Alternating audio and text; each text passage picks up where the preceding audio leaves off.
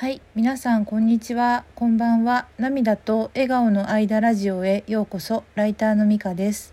このラジオでは日々の暮らしの中での気づきを話しています。今日はちょっととても久しぶりに、えーラジオを撮ってるんですが、あのー先日ですね、8月6日日曜日に市ヶ谷にある武蔵野美術大学市ヶ谷校舎で開催された武蔵野美術大学交友会主催の卒業生を中心としたクロストークショー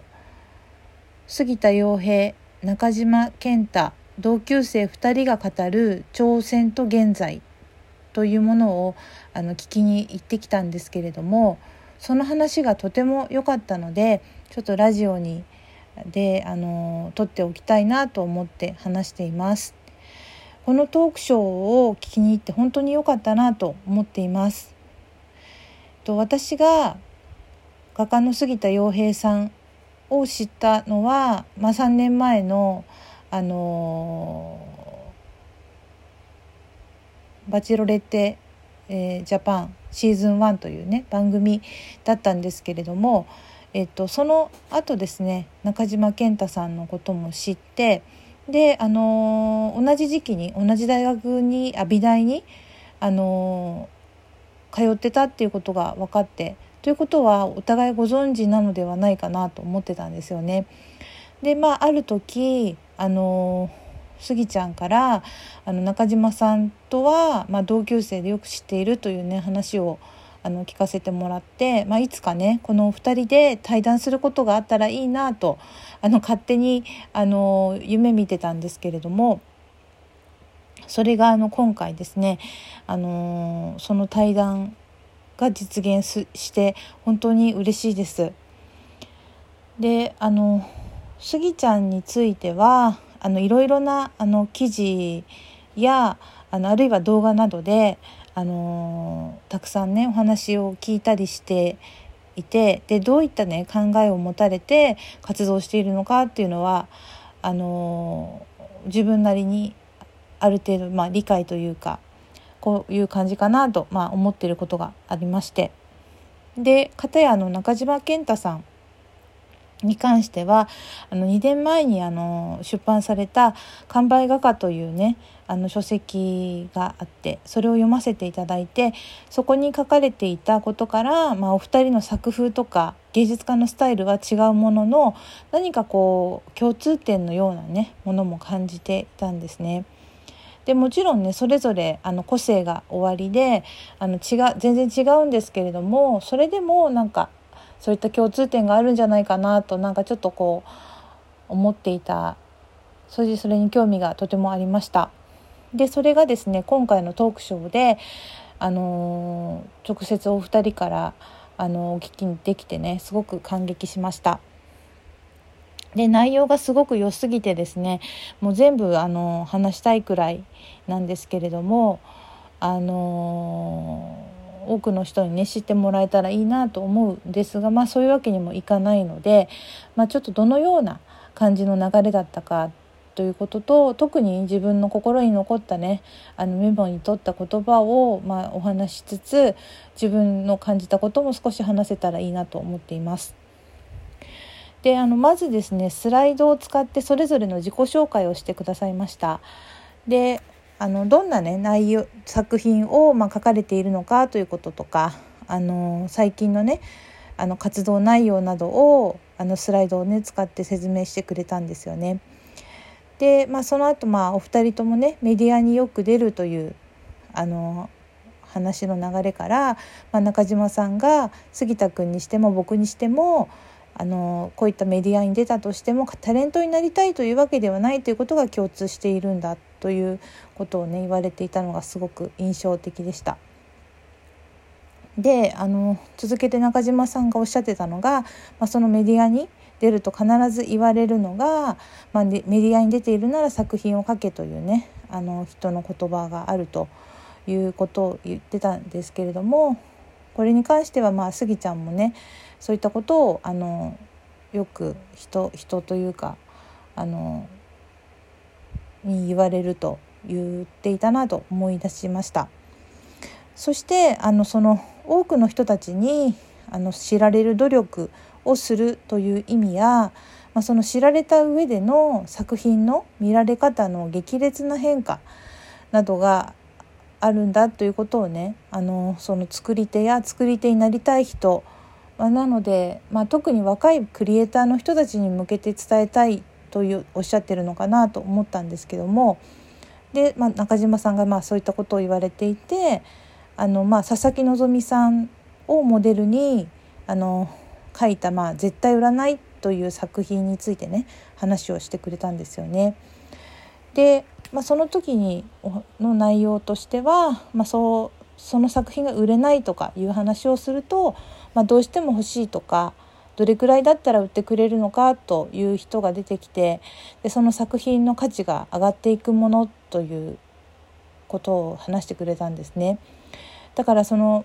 人に知られることとかその作品が買えないというようないろんな要素も含めて作品の価値っていうものはその絵は全く同じものだったとしてもあの全然違ったものになるんだよという話をしてくれて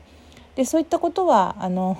表現の仕方は違うけれどもスギちゃんも前からねよく話してくれたなと感じました。でむさび時代の話もねとても興味深かったです、まあ、当時中島さんは大学にはほとんど現れなくて、まあ、たまにあの現れてはすごい作品をね書かれているレアキャラだったというふうにスギちゃんが言われていてでスギちゃんはまあその中島さんをあのカフェカフェテリアとかでなんか見つけてはなんか話しかけていたという話がねなんだかこうその当時のことを垣間見れたような気がして嬉しかったです。でその中島さんが、えーと、ものづくりというのは自己決定をどれだけ積み重ねられるのかという話で先生によってそう違うことが言われていても、まあ、どっちにしようか迷うっていうのはそもそも間違いで誰がどう言おうが自分はこの色って言えるのがクリエイターで非合理的な苦行を経てそれでも自我を持ち保ち続けるわがままな人たちが、まあ、あの意外とねあの美大を卒業した後に活躍してたりするんだよねというね話をしてくれた後にスギちゃんが、まあ、その中島君と似ているなと思うことは、まあ、学校に対して過度には期待しないというかその学校はアプリケーションのようなもので使うも使わないもどのように使うか使わないかも本人次第であると思っているということやとその大学時代というのは、まあ、いくらでも間違いができるから先生とも喧嘩できるとでそういったものが後に役立つ気がするというようなことをね言われていてなんかすごく大切なことを伝えてくれてるなと感じました。でこれらのことは、まあ、私のような、まあ、一般人でも本当に心に響いたんですけれどもその若いクリエイターの人たちに、まあ、お二人の言葉がね届けばいいなと感じました。でその後は、えーと、クリエイターにとってお金があるっていうことがとても大切なんだということをですね、まあ、綺麗事ではなくなんかこう体温の通ったあのー、まあ、生々しいというかでも本当にこう正直な気持ちを話してくれてすごく素敵だなと思ったんですけれども、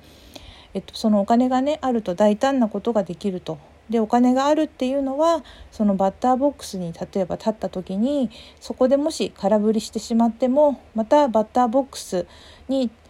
立つチャンスが与えられるそういった余裕ができるということなんだというね話をしてくれたんですよね。でその後はえっ、ー、とお二人とも、まあ、同じようにキャリアは長いけれどもいわゆるそのギャラリーに属すこととか作品を売ることに対する正解のルートというのはかなり幅があってそれぞれ違うからあの自分に合った水をなんかまあ勘だったり、まあ、そうやって試行錯誤しながら探すことがまあとても大切だというね話をしてくれて。